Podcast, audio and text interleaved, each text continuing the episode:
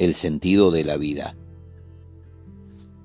Mientras aún dormían, me animé a tomar unos minutos para sentarme en el balcón con la mente en blanco entregándome al sol. Tal vez no me vio o quizá fue su confianza de tanto ir y venir, pero pude sentir el sonido y brisa de sus diminutas alas. Desde abajo, a apenas un metro de su bebedero con agua azucarada, pude contemplar la belleza de sus colores, fragilidad de su cuerpo, precisión con su largo y delgado pico y la velocidad de sus movimientos. Solo Mario reconoce los distintos picaflores que nos visitan a diario en este tercer piso, y es ella también quien se ha ocupado de cuidar y trasplantar gajo por gajo para que disfrutemos de sus pequeños cactus. Paradoja, si las hay, los picaflores no pueden vivir sin tomar su néctar a cada instante, mientras que estas extrañas plantas, algunas con punzantes espinas, morirían en tierra muy húmeda. Encandilado giré la cabeza y allí delante mío me llamó la atención su forma. Era evidente que su rápido crecimiento encontró un obstáculo y solo, sin que nadie lo ayudara, buscó un nuevo camino para intentar seguir viviendo en libertad. No se resignó a un techo impuesto y con esfuerzo buscó la luz, aún tal vez sabiendo que por siempre quedarían las marcas de su pasado. Pensé entonces en esos enormes árboles que tantas veces he visto torcidos por el viento. Intento imaginar el esfuerzo de sus raíces para no dejarse derribar se han hecho fuertes y seguro resistirán violentas tormentas, incluso más que muchos que crecieron erguidos. Tantas veces nos impresionamos con aquello que rompe lo estético y las apariencias, y pocas nos damos cuenta cuánto valor tiene la propia experiencia de lo vivido. Aceptar nuestro pasado y amigarse con nuestras marcas y heridas es un trabajo que lleva tiempo, a veces más, otras menos, pero la recompensa es tan grandiosa y regocija tanto que no puede compararse en nada con cuando se vive intentando negarlo.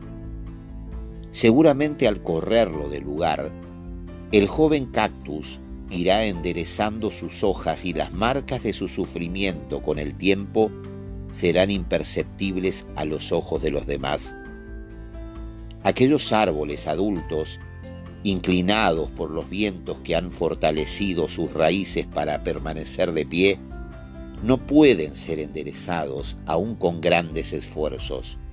Los troncos torcidos son el fiel reflejo de su pasado, sin que ello signifique dejar de ser valiosos.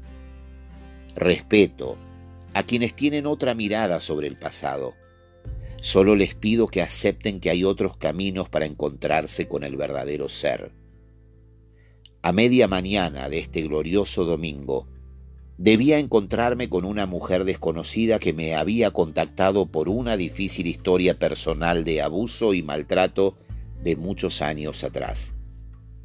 Apenas salí de casa, sin saber por qué, cancelé nuestro encuentro y le propuse primero hablar por teléfono. Enseguida sonó el celular y con el semáforo en rojo empezamos nuestra conversación. Sin darme cuenta, estacioné mi auto en la puerta del Colegio San Juan el Precursor, frente a un lateral de la Catedral de San Isidro.